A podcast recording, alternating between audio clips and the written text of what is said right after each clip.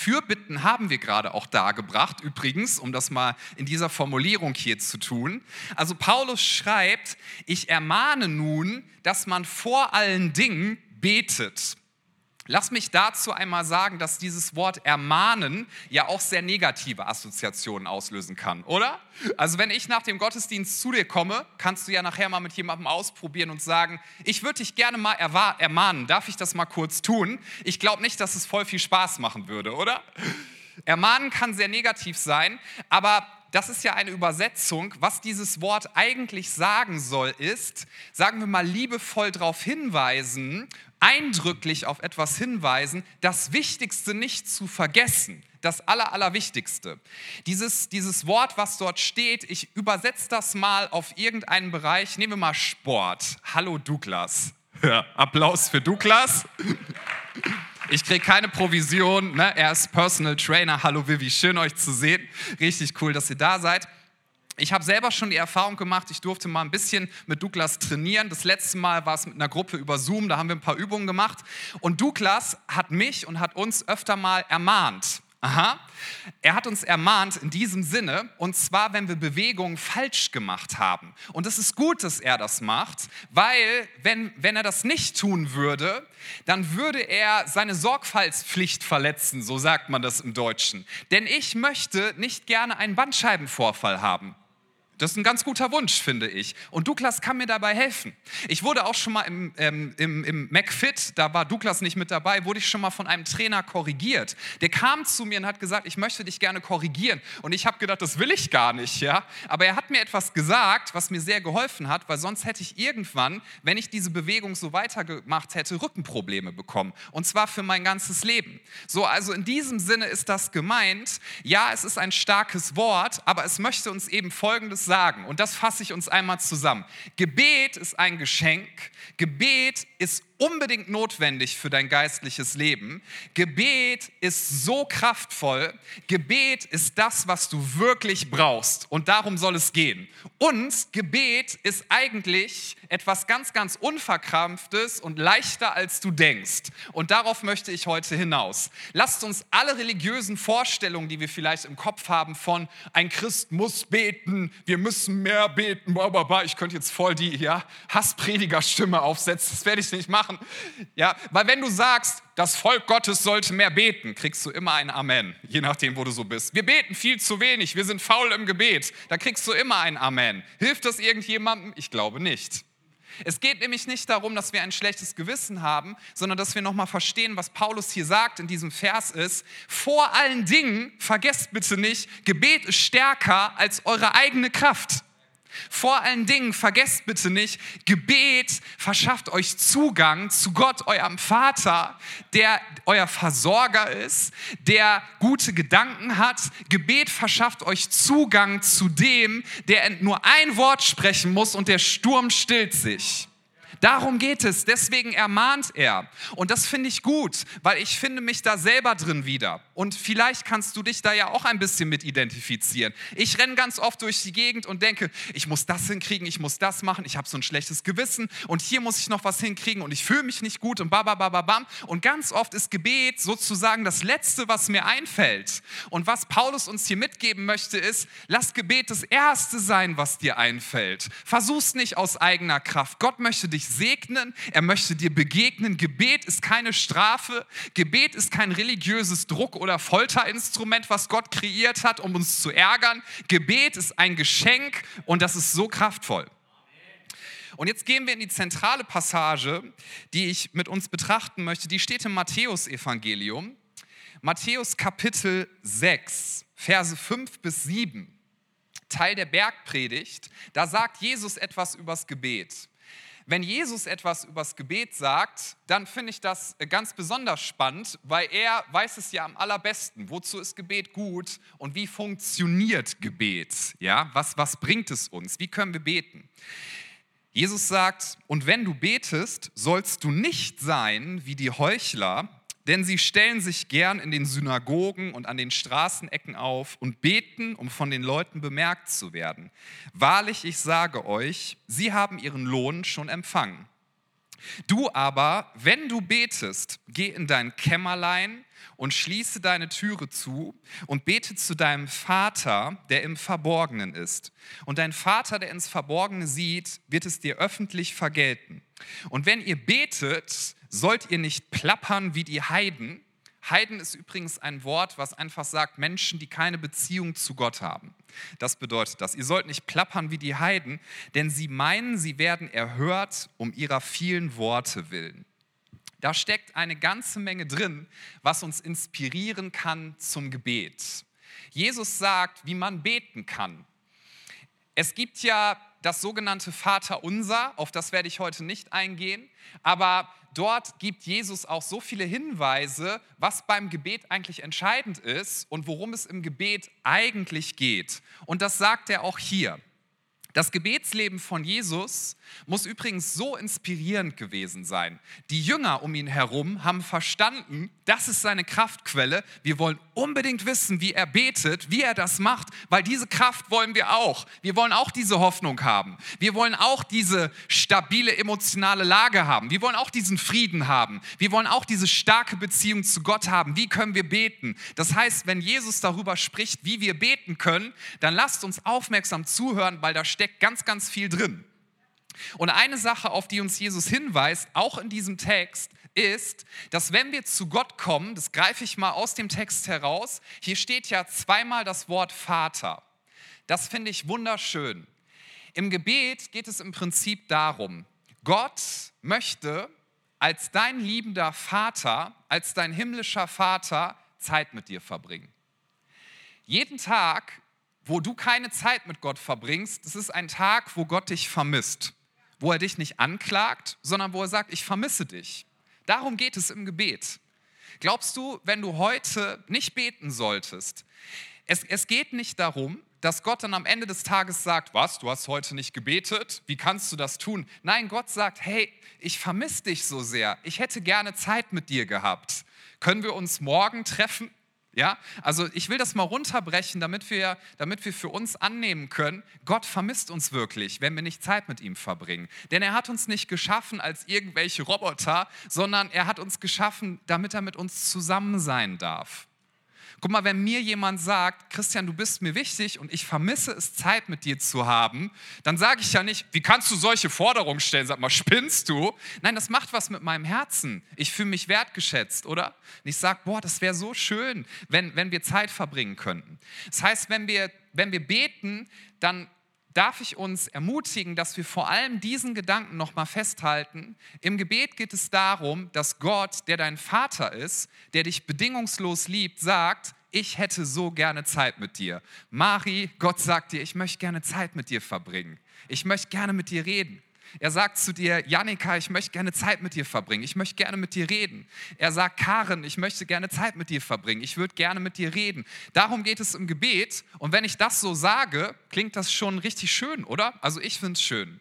Es ist dann gar keine Forderung mehr. Es geht auch nicht darum, mit diesem Gedanken würde ich heute gerne auch noch mal so ein bisschen aufräumen dürfen, dass man überlegt, wir müssen mehr beten im, im, im Punkto Quantität. Also, dass es Gott darum ginge, ja, also Minimum eine Stunde sollte schon sein. Darum geht es Gott nicht. Ich meine, wie komisch wäre das? Stell dir das mal vor. Gott kommt zu dir und sagt, was? Heute nur eine Viertelstunde gebetet? Na toll, und ich habe meinen Sohn für dich gegeben. Dankeschön. Ja, so stellt man sich das manchmal vor. Das ist doch totaler Quatsch. So geht Gott nicht mit uns um. In diesem Text, ich werde das gleich noch ein bisschen genauer erläutern, steht ja gerade drin, es geht nicht darum, viele Worte zu machen. Es geht nicht darum, Hauptsache viel Zeit zu investieren. Klammer auf, es ist nicht schlecht, wenn du viel Zeit investierst, aber das ist nicht der, der Hauptpunkt dabei, Klammer zu. Ja, es geht nicht darum, dass wir möglichst viele Worte machen, um Gott irgendwie dazu zu kriegen, dass er was tut. Es geht darum, dass wir sagen, Gott, ich verstehe, du bist mein liebender Vater und du möchtest Zeit mit mir verbringen. Lass es mich nochmal so formulieren. Gott möchte so gerne zu dir sagen, lass mich das für dich sein, was du nicht für dich sein kannst. Ich wiederhole das nochmal. Gott möchte dir sagen, lass mich das für dich sein, was du nicht für dich sein kannst. Vergebung in Jesus Christus. Ja, das kannst du dir nicht selber geben, aber du kannst es annehmen und atmen sozusagen. Kraft. Hey, wer bräuchte gerade Kraft innerlich? Ich könnte die gut gebrauchen in vielen Situationen. Und ich strampe mich manchmal ab und du vielleicht auch. Und Gott sagt, darf ich das für dich sein, was du nicht bist, was du dir nicht geben kannst? Ich finde das so faszinierend im Alten Testament, als Mose Gott begegnet am brennenden Busch und er mit Gott dann im Dialog ja ist und, und er Gott fragt, was ist dein Name? Also wer, wer bist du? Und ich, ich schmunzel immer, wenn ich diese Stelle lese, weil Gott ja sagt, mein Name ist Ich bin. Ja? Und ich stelle mir oft vor, wenn ich da so gestanden wäre, hätte ich gesagt, ich bin cool oder was, was willst du mir sagen? Und Gott sagt, nein, ich bin, der ich bin.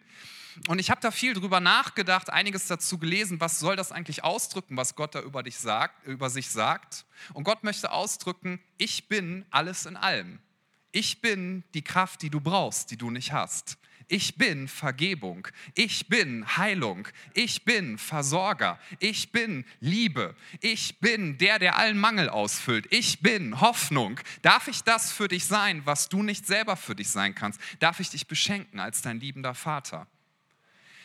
Ich wünsche mir so sehr, dass dieser Gedanke auch nochmal in unser Herz einsinkt. Gott ist wirklich ein Vater, der keine Bedingungen ähm, stellt, um uns zu lieben.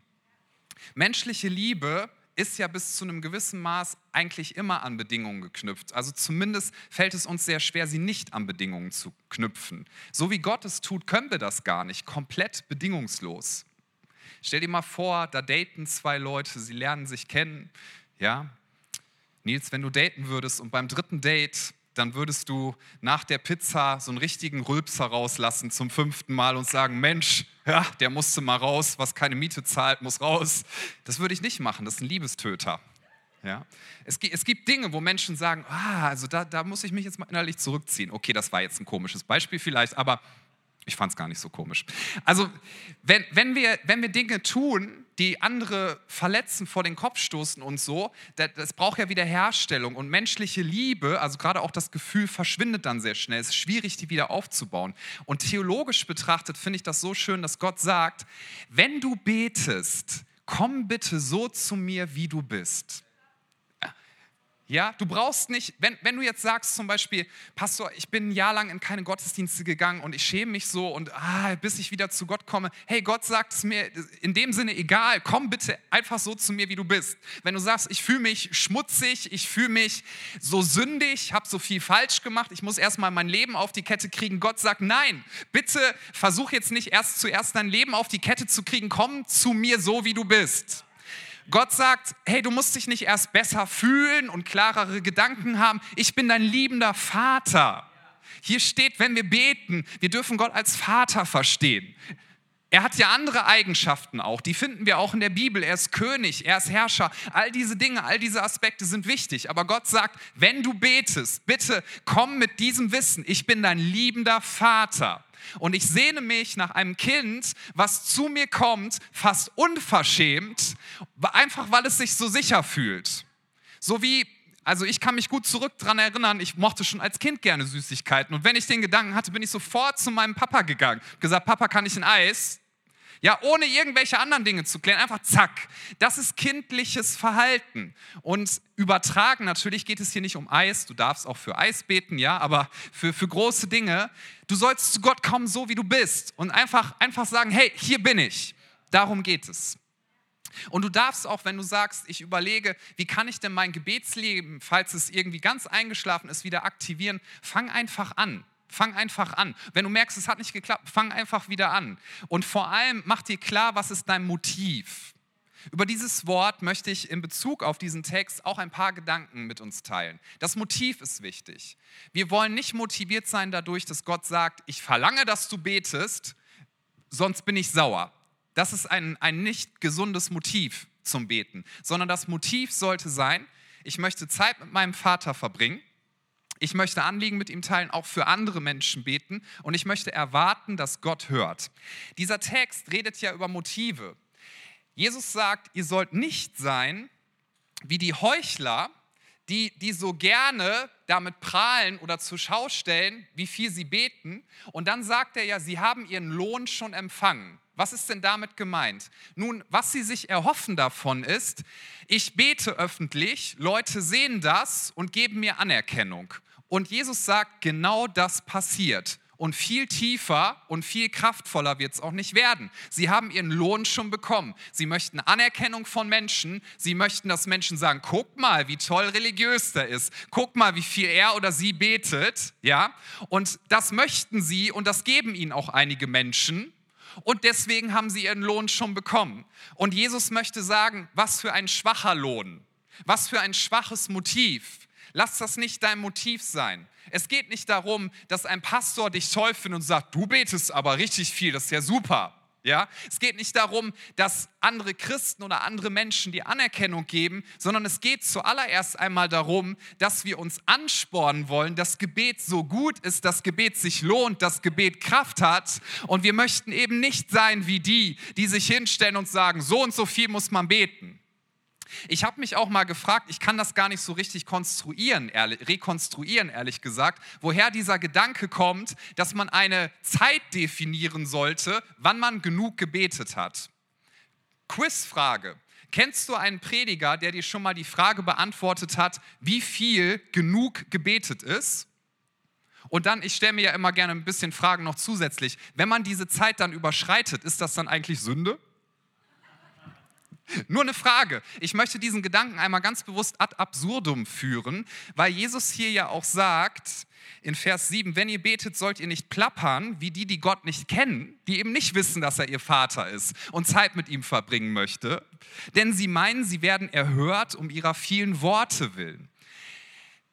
Umkehrschluss, es ist gar nicht verboten, viele Worte zu machen, sein Herz vor Gott auszuschütten, aber Gott und, und das möchte ich gerne rüberbringen, basierend auf dem, was Jesus uns mitgegeben hat. Gott erhört nicht dein Gebet, weil du so lange gebetet hast. Gott sagt nicht, aha, Gebetsleistung erfüllt, jetzt ist der Tank voll, jetzt mache ich was. Ich finde diese Passage, die werden wir jetzt nicht lesen, aber ich benenne sie uns einmal. Wenn du sie nachlesen möchtest, 1. Könige Kapitel 18, da geht es um den Propheten Elia. 1. Könige 18. Und es geht darum, dass es sogenannte Baalspriester gibt. Also Baal war eine Gottheit, die angebetet wurde, eine tote Gottheit.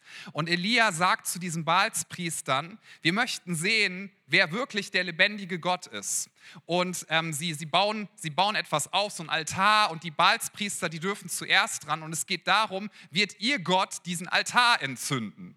Und sie reden und reden und tanzen und es wird richtig krass in diesem Kapitel, ehrlich gesagt. Ja? Sie fangen an, sich zu ritzen, sie fangen an, alles Mögliche zu machen. Also Religion pur ich muss eine Leistung bringen, damit mein Gott mich erhört. Also sie tanzen darum, sie machen alles Mögliche. Und das ist schon krass, wenn man das liest, weil Elia ist so dabei und sagt, weil es passiert ja nichts. Er guckt sich das so an, sitzt da so in seinem Liegestuhl und sagt, euer Gott kann euch nicht hören, er ist schwerhörig. Und sie legen sich noch mehr ins Zeug und plappern noch mehr und beten noch länger und tanzen und machen sonst welche Veranstaltungen. Und Elia ist richtig frech, ehrlich gesagt, das hätte ich mich nicht getraut, sagt dann irgendwie, ist euer Gott Gott nicht da? Ist er taub? Vielleicht ist er auf Toilette. Also das ist das, was dort wirklich steht. Steht in der Bibel, ist mir nicht eingefallen freiwillig, ja.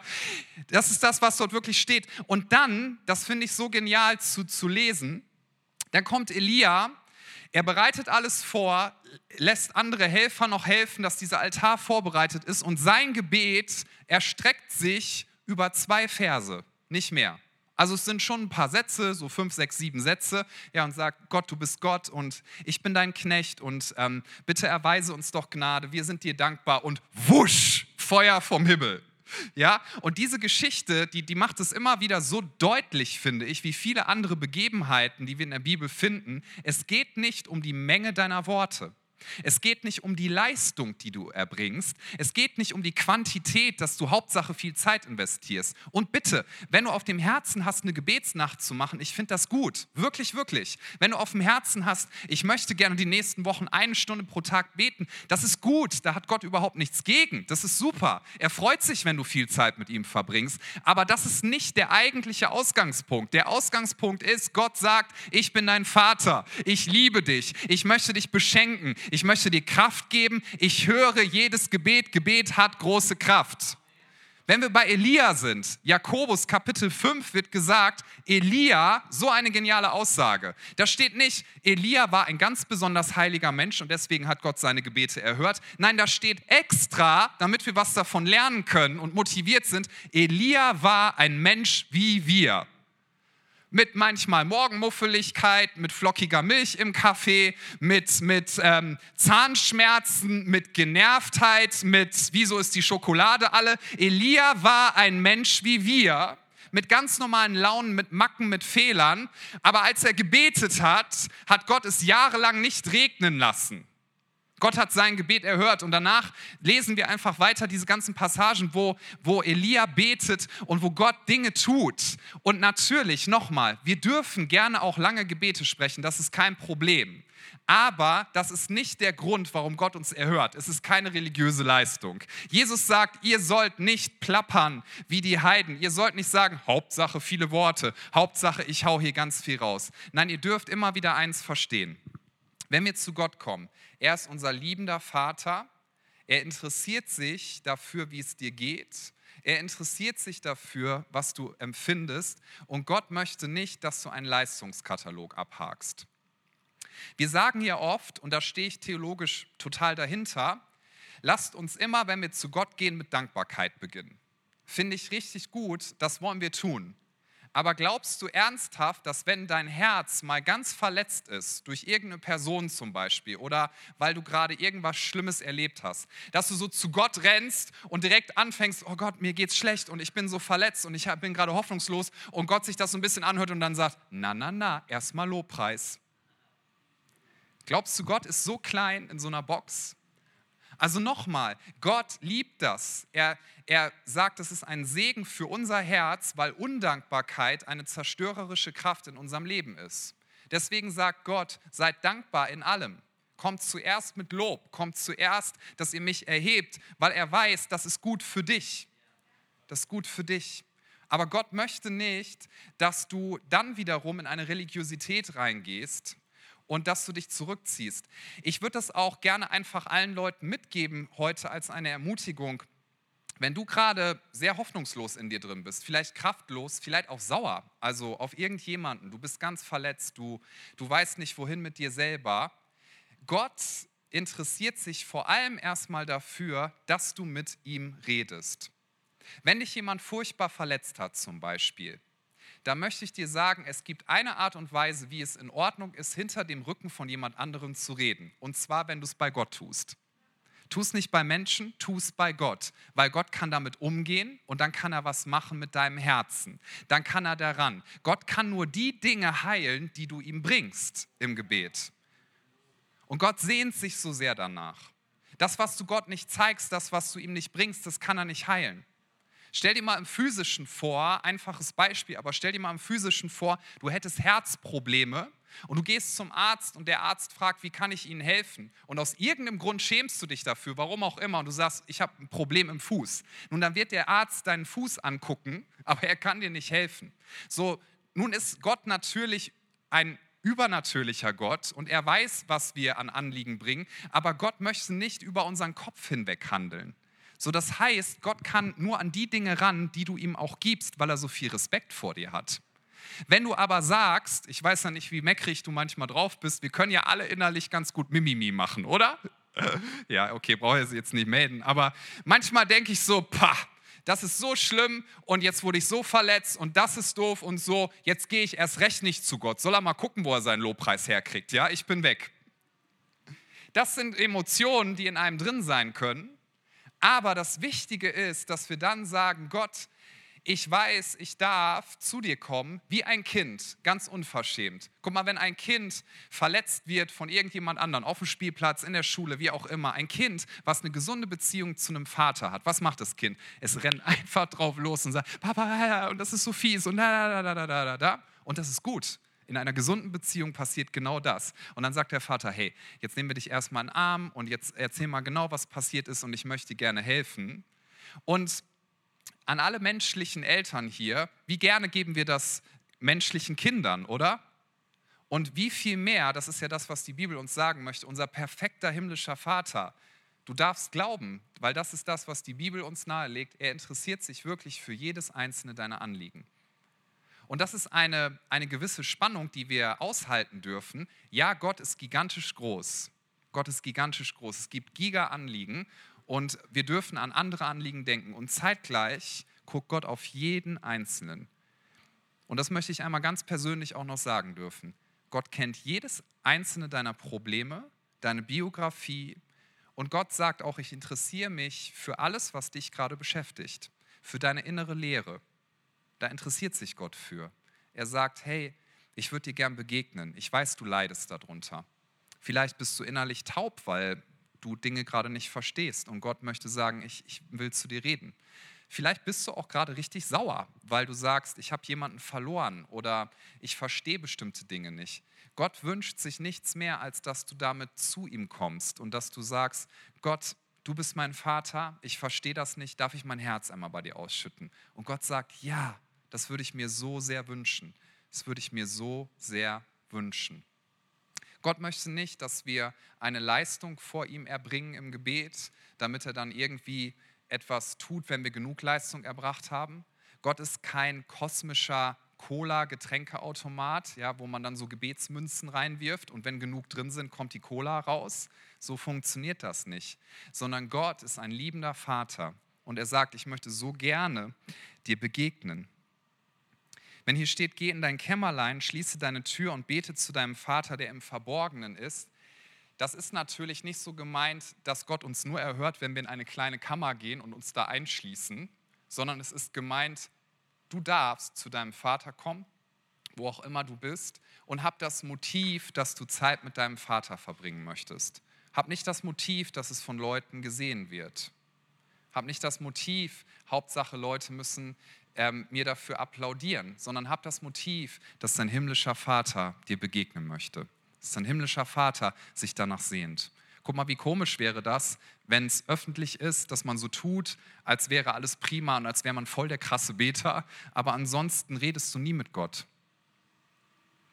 Ich nehme mal kurz Ricardo als Beispiel, das darf ich bestimmt tun. Ricardo und Joel sind verheiratet, sehr glücklich. Hallo. Stell dir vor, Ricardo würde, wenn wir hier öffentlich zusammen sind, immer ganz nett sein zu seiner Frau. Und wenn man irgendwo ins Restaurant geht, ja, dann zieht er ihr so den Stuhl weg, also nicht damit sie hinfällt, sondern um ihr, ihr wisst schon. Also ganz galant und voll die Komplimente, immer wenn wir dabei sind. Aber sobald er zu Hause ist, beachtet er sie nicht und redet nie mit ihr. Ich weiß, das ist nicht so übrigens, das ist ein guter Ehemann. Amen. ja, Joel guckt glücklich, das ist schön. Das ist schön. Jetzt verlassen wir euch auch wieder. Danke, dass ich euch Hallo sagen durfte. Ich habe euch so vermisst. Schön, euch wiederzusehen. Ja, Stell dir das mal vor, das, das ist total komisch. Da, da, würde sich niemand geliebt fühlen. Und das ist das, was hier ausgesagt werden soll. Was bringt das, wenn wir öffentlich so tun, ja, als wäre alles in Ordnung, irgendwelche Formen runterrattern das ist überhaupt nicht der Punkt. Es geht nicht darum, Hauptsache die Lieder mitgesungen, Hauptsache irgendwie was geplappert, Hauptsache viel. Nochmal, du darfst viel beten, du darfst gerne Lobpreis machen, auch viel. Das ist manchmal schön und richtig wichtig, aber vor allem geht es Gott darum, dass er sagt, und mit diesem Gedanken möchte ich, möchte ich uns leiten, auch in eine Lobpreiszeit, in eine Gebetszeit, dass Gott sagt, ich bin dein Vater. Ich bin kein Polizist, der darauf achtet, wie viel Gebetsleistung du gebracht hast und sonst würde ich dich bestrafen. Gott sagt, ich möchte Zeit mit dir verbringen. Gott sagt, das, was mich berührt, was mein Herz berührt, ist, wenn du in Freimütigkeit zu mir kommst, in Freiheit und einfach bei mir anklopfst. Jesus sagt ja, wer sucht, der wird finden. Wer anklopft, dem wird aufgetan. Ich finde das so schön, wie das da ähm, ausgedrückt wird im griechischen Urtext, im Grundtext das ist ein, ein Verb, was sagt, dass wir das permanent tun sollen. Also im Prinzip steht dort, seid klopfend. Nicht nur so einmal klopfen, sondern seid klopfend. Seid Leute, die immer wieder zu Gott kommen und sagen, hey, ich, ähm, ich brauche Kraft. Gott, ich brauche Frieden. Gott, ich, ich fühle mich so schlecht. Gott, da hat jemand Nöte. Sei klopfend. Sei klopfend. Es sagt, sei suchend. Du darfst permanent suchen. Und Gott möchte sich finden lassen. Er wird sich finden lassen. Ja, Gott, Gott steht da und sagt, ich möchte so gerne, dass du zu mir kommst. Ich möchte so gerne dein Herz berühren dürfen. Wenn wir über Gebet sprechen, Lass uns Gebet nicht als etwas sehen, was ein schlechtes Gewissen erzeugt und, und wo wir dann denken, naja gut, jetzt äh, möchte Gott mich mal wieder vom Himmel her annörgeln oder durch sein Wort. Nein, nein. Es soll, es soll diese liebevolle Motivation ermahnend für uns gelten. Vergesst bitte nicht, Gebet ist eine der aller, allerwichtigsten Sachen. Tu das nicht zuletzt, sondern tu es zuerst. Vielleicht als erstes am Tag, vielleicht als erstes, wenn du dich fragst, wo kann ich Kraft herbekommen. Gebet ist so stark. Gebet ist so ein kraftvolles Geschenk, was Gott uns gegeben hat. Gebet ist wie Sauerstoff für dein geistliches Leben. Immer wieder einatmen, ausatmen, einatmen, ausatmen, permanent.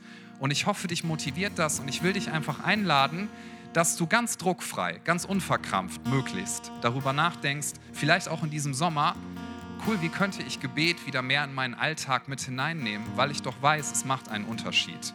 Und nicht, weil ich denke, ein Christ muss das halt machen. Lass uns versuchen, wirklich das wieder als Motiv in die Mitte zu rücken, was das eigentliche Motiv sein darf. Nämlich, dass Gott sagt, ich sehne mich nach Zeit mit dir und ich sehne mich danach, dass ich das für dich sein darf, was du für dich nicht sein kannst. Jetzt lade ich uns ein, dass wir gemeinsam aufstehen und würde jetzt gerne noch einen Moment mit uns nehmen, wo wir einfach, ich sag mal so, Segen empfangen dürfen und wo wir Anliegen vor Gott bringen. Lass uns doch mal für einen kurzen Moment unsere Augen schließen, während wir hier stehen. Bevor ich gleich mit uns bete, bevor wir in eine Lobpreiszeit gehen, möchte ich einmal fragen, das ist eine Frage, die wir immer im Gottesdienst stellen, jede Woche, weil sie aus unserer Sicht eine der wichtigsten Fragen im Leben ist. Diese Frage ist, Hast du das angenommen, was Jesus Christus für dich am Kreuz getan hat? Jesus Christus ist für dich gestorben, er ist wieder auferstanden von den Toten und er hat am Kreuz all deine Lasten getragen, all deine Fehler, all deine Schuld auf sich genommen. Und Jesus sagt, wenn du erkennst für dich, dass du dir nicht selber vergeben kannst, darf ich dir vergeben, darf ich dein Leben neu machen darf ich dir diese Hoffnung geben, die unzerstörbar ist, dass du leben wirst, selbst wenn du auf dieser Erde einmal stirbst. Wie kann man sich denn dafür qualifizieren? Nun, du darfst es dir nicht verdient haben. Das ist das, worum es dabei geht.